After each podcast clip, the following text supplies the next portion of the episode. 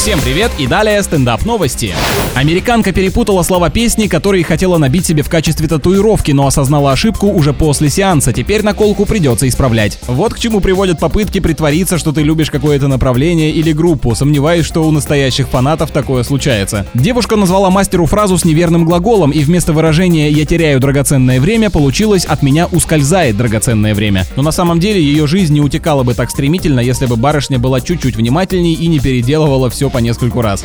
В UFC выбрали лучшие нокауты 2021 года. На первом месте удар Камару Усмана в бою с Хорхе Масвидалем. Также в подборке оказалось завершение второго поединка Дастина Парье против Конора Макгрегора. Прикольно, что в таких подборках по сути на равных участвуют и победитель, и проигравший, ведь они оба создавали эти моменты. Один бил, другой красиво падал.